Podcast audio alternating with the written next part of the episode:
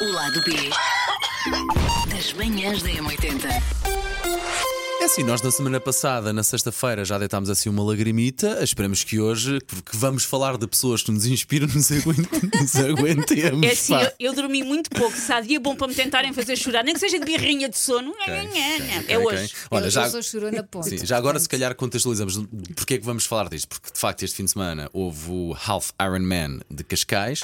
Tivemos uma pessoa que nos é querida há muitos anos, a esta parte, o nosso querido colega e amigo Roberto Salgueiro, que esteve a participar. Conseguiu concluir a prova. As circunstâncias em que o Roberto participou foram também especiais para ele. Sim, e foram difíceis que ele teve um- Sim, teve uma perda uma muito questão, grande. sim, de família uma- há uma semana. Sim, pouco mais de uma semana, uma semana. Vá, duas semanas no limite. E, e essa pessoa da família que ele perdeu ia participar com ele ainda por cima, portanto, ainda tem aqui uma carga emocional mais forte. E ah, o Roberto, todos os dias, treinou para este Ironman. Ele, todos os dias, acordava, sei lá, às 5 da manhã. Era, era, falei com ele sobre isso. Acordava antes de vir aqui para a rádio, muito cedinho, ou para correr, ao ou final para da tarde, nadar. voltava a, a treinar e ele não desistiu nunca. Portanto, eu admiro imenso as pessoas todas que participam em provas desse género, do Ironman ou maratonas, como a Rosa Mota, por exemplo, Sim. que continua Sim, a bater recordes.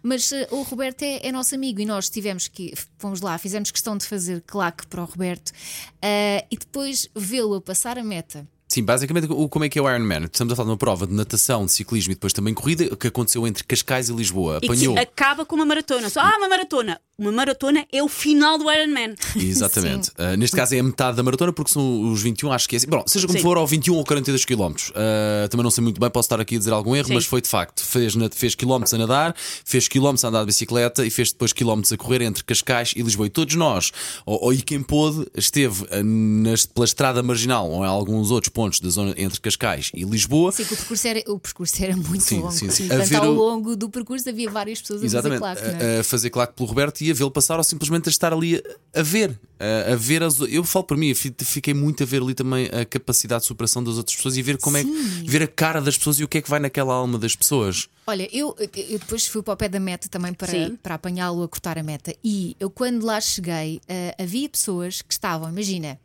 Ah, imagina que a Susana estava a concorrer. A Susana, Ironman. Eu tenho que imaginar Não, com uma mas é verdade, força. porque deixa-me só um parênteses, não há só Com pessoas força. com uma alta preparação física a correr, houve pessoas que acabaram à noite, do, a Sim. prova começou quase de madrugada, e há pessoas que acabaram à noite a cochear ou quase a ser levadas Sim. ao colo, mas que acabaram. Um pessoas. senhor a correr descalço. Estamos a falar deste tipo de coisas, ok? Mas o que emocionava-me é: imagina, a Susana vai correr e nos últimos metros Estou da estou prova. a tentar imaginar, não estou a conseguir. Eu e o Paulo chegamos, agarramos a Susana pelas mãos e ajudámos-la a cortar esses, esses últimos Verdade, metros verdade, que verdade, faltam é. para cortar a meta. E houve muita gente a fazer isso com, com os amigos. E eu emocionei-me. E emocionei-me também de ver a cara de outras pessoas que eu também não conhecia de lado Ah, nenhum. sim. Aquela cara de felicidade, as pessoas agradeciam e depois ver o Roberto, caraças. Olha, eu, eu houve dois momentos que rebentaram comigo. Uma, eu fui com as miúdas ver a prova ali em frente a Passo de Arcos e um senhor que eu agora sei o nome, mas eu não faço a mínima ideia quem seja, que é o, senhor, que é o Felipe. Pá, casa dentro dos 20, 30 anos. O Felipe, que à nossa frente, na parte em que ia andar de bicicleta, pá, espetou-se. Ele ia muito depressa, de facto, e escangalhou-se todo. Eu só vi a viseira do capacete por um contra lado. asfalto, que Exatamente, contra o asfalto. Vi Ai, ai. uma daquelas, eh, um daqueles eh, ténis especiais a voar pelo pé, aquelas licras que eles têm para o, para, o, para, o, para o rabo também a ficar toda esfarelada, o ombro, de- o cotovelo dele, Ai, sabes, não era Sim. sangue, é quando vai aquela parte branca. Sim. Mas nem foi isso que me impressionou, foi ele eh, pedir a a uma das voluntárias que ali estava para ajudar, pedir para marcar o telefone ou para a namorada ou para a mulher e ele próprio a chorar, Claro. a contar, sim. a dizer o que é que tinha acontecido, que não tinha conseguido ter- terminar, mas olha, deixa lá, da próxima vez vou conseguir fazer melhor. E quando ele diz, olha, caiu-me tudo. Mas, mas é, é frustração, não é? Porque tu. As pessoas passam É meses a treinar, trabalho. chega ali e ele caiu porque se desequilibrou a tirar a garrafa d'água. Pois aquilo que eles vão, sim. Pois isso eu percebo. A velocidade é muito. Pá. Depois a outra é de facto quando eu vejo o Roberto, eu estava a seguir o, o nosso colega Roberto para a aplicação que nos telefo- no- temos nos telefones, dá para perceber onde é que a pessoa está e se está a chegar ao pé de nós no sítio onde nós estamos localizados. Eu começo a ver o Roberto a vir e combinei com as miúdas, com a Vitória e com a Carolina Filho, quando o, o tio Roberto passava, vocês vamos Roberto, força, força! Pá, ainda vinha, o- ainda vinha o Roberto a pedalar e com uma, a rir-se, Pá, vinha feliz e contente porque ele devia. Devia estar a sentir que ia conseguir concluir Claro. o Iron Man, o Alpha Iron, Iron Man. Pá, e elas começam: Vai, Roberto, tu consegues, Roberto, e levantar os braços. Força, Robertinho, estamos contigo. Elas levantaram os braços e as lágrimas caíram- caíram pelos olhos. Pá. Opa, mas é que tu, Pronto. tu, sentes, tu sentes aquela emoção que estás ali a ver um amigo teu Pá, a superar um é verdade. desafio, não é? superar e, e depois, lá está, e depois aquilo que nós começámos por explicar neste início do podcast, este Iron Man para ele significou muito porque ele ia fazer com uma pessoa muito especial e essa pessoa especial para o Roberto e de grande peso não pôde concluir, pelo menos fisicamente, com ele, porque já não está entre nós, mas ele pegou na camisola dessa Ai, pessoa e quando ele ultrapassa a meta, Essa parte com a camisola, caramba. matou-me, Olha. Matou-me. vai arrepiar todo agora. Matou-me. Mas. Quer- Querem saber quão besta eu sou? Eu vou, eu- vou, eh, para, para os ouvintes perceberem quem é que são as boas pessoas deste programa e quem é que são as pessoas. Que é o Jorge fez. O Jorge chegou a fazer Ironman, o Jorge fez triatlo durante, pois. durante muitos anos e, e eu acompanhei e alguns Ironmans e havia uma pessoa, essa pessoa absolutamente inspiradora, mas vão perceber que até no caso de pessoa inspiradora, eu sou uma besta.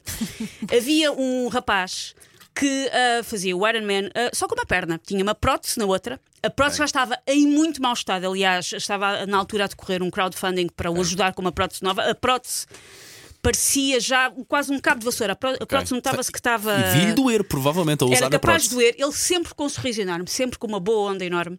Agora, como é que vocês sabem que eu sou má pessoa? Ah, o Jorge fazia tempos muito semelhantes ah, a este rapaz. E numa prova de Ironman há muita gente.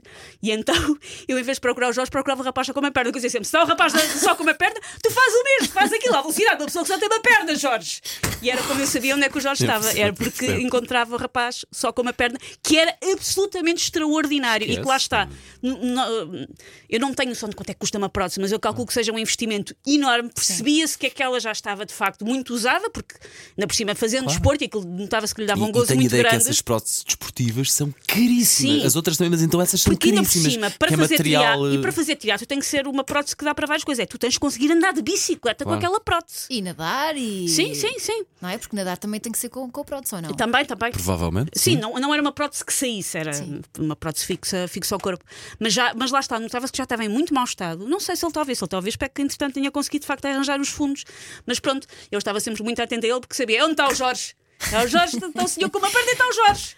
Mas olha, eu, eu admiro pessoas que eh, traçam objetivos, lutam por eles e depois conseguem concretizá-los, porque não é fácil ter essa força de vontade e conseguir arranjar forças quando parece que tudo está contra nós. Também admiro pessoas, os voluntários, aquelas pessoas que dão o seu tempo para ajudar os outros. Comovo-me sempre quando uma série de estranhos se juntam. Para ajudar pessoas que nem conhecem de lado nenhum. Às vezes vês aqueles vídeos, uma Sim. pessoa, um animal, está Como é que se chama? Ah, rapaz- eu vou procurar o nome dele. Há um rapaz que eu vejo no TikTok que eu choro, que eu choro sempre. Mas o Lucas seu- with Lucas Strangers. Strangers, Eu choro sim. sempre a ver o Lucas Sim, with sim. Strangers. Choro sempre. Porque ele chega e pergunta como é que eu posso fazer de melhorar o teu Sim. dia. E depois pega num velhinho que está a dormir na rua e leva-o para a Disneyland e eu choro. Ah, sim, sim, porque é isso, é tira o seu tempo e vai ajudar os outros e não pede nada em troca. E sabia, eu tive no outro dia a ver uma entrevista com esse rapaz. Esse rapaz, tirando esta função, ele não tem redes sociais, ou seja, Olha só Ele a não- sorte dele. ele não tem redes sociais, ele não tem redes sociais para ele, para as coisas dele. Fui para aqui, fiz não sei o que, ele criou isto. Ele, entretanto, já tem patrocinadores a trabalhar com ele, o que ajuda a que ele possa pronto, fazer coisas Ainda maior e com mais maiores frequência, e com, provavelmente. mais, e com mais frequência com as pessoas. Mas é, ele usa as redes. Ele diz mesmo que acha que as redes sociais são tóxicas, têm vários problemas e que ele só quer usar redes sociais para o bem, vá. Por isso ele só usa para aquilo. Porque se ele neste projeto não tiver o apoio das redes sociais, também não consegue chegar Sim, a mais claro, longe, claro, não mas é um Pois, bocadinho quase um mostrar de olhem, isto pode ser bom, ou pode ser só bom se vocês limparem o resto.